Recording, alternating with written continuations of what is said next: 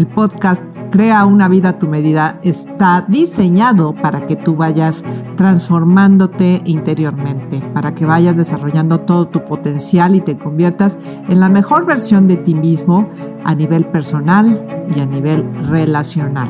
Yo soy Eli Martínez, especialista en transformación personal y organizacional.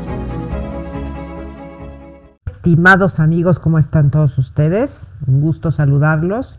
Y hoy en el podcast de Crea una vida a tu medida, un tema que también fue solicitado y es la existencia de las personas buenas y malas. Eh, quiero empezar con una frase que me encanta que dice, ¿cómo será el universo interior de la otra persona para que a pesar de sus respuestas que parecen tan inadecuadas, sean a sus ojos la mejor opción? Es decir, cada quien hace lo mejor que puede con las herramientas con las que cuenta. Y desgraciadamente una de las creencias más peligrosas, y no es que la más, eh, que tiene el ser humano, es esto, el bien y el mal, lo bueno, bueno y malo, bueno para quién, malo para quién. Todo depende de quién lo mira, es decir, de la percepción, porque la percepción está basada en nuestras creencias personales y obviamente nada más vamos a poder ver, asimilar, lo que nuestras creencias nos permitan ver. Entonces el juicio se vuelve parte de la vida cotidiana.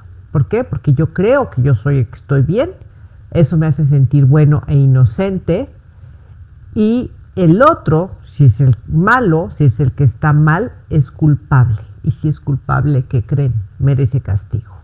Entonces, yo voy a hacer todo lo que esté en mis manos para no sentirme culpable, ¿están de acuerdo?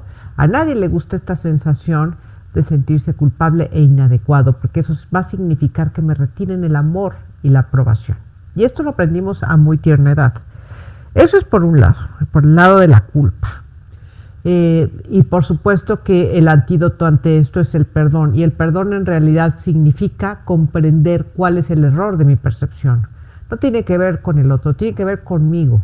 Y para lograr este cambio de percepción, para lograr que yo me dé cuenta, asimile cuál es mi error, evidentemente es un proceso no sencillo, que requiere mucha humildad, que requiere tiempo, que requiere conciencia, autoobservación, reflexión y un amor profundo primero por uno mismo, porque evidentemente yo estoy proyectando en otro algo que es mío.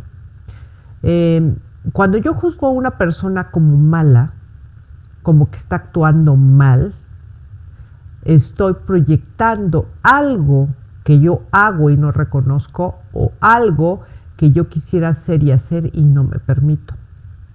Es decir, todo el tiempo el otro está hablando de mí. Sin embargo, vivimos en un mundo de dualidad.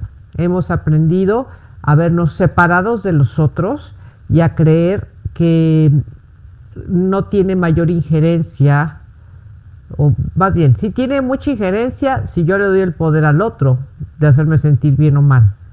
Pero en realidad yo pienso que es algo totalmente ajeno a mí cuando no es así. Todos estamos unidos eh, en este campo holográfico, pero además de eso, energéticamente todo está resonando en el universo. Entonces estamos resonando siempre con el otro. Y les quiero hablar del tema también de las creencias, porque obviamente eh, pues cada quien tiene derecho a creer lo que quiera creer. Claro que es nuestra responsabilidad cuestionar nuestras creencias y evolucionar como seres humanos, pero eso es una elección personal.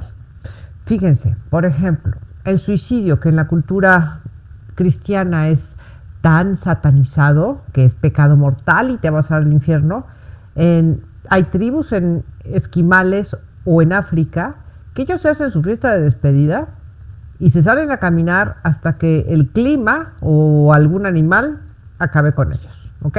Entonces ellos deciden cuándo morirse. Después, los japoneses, el, los, el harakiri es una cuestión de honor. Y por último, los kamikazes es, una, es para, favor, para ganar favores de sus dioses. Entonces, ¿quién está bien o quién está mal? Todo depende, otra vez, de quién lo está mirando.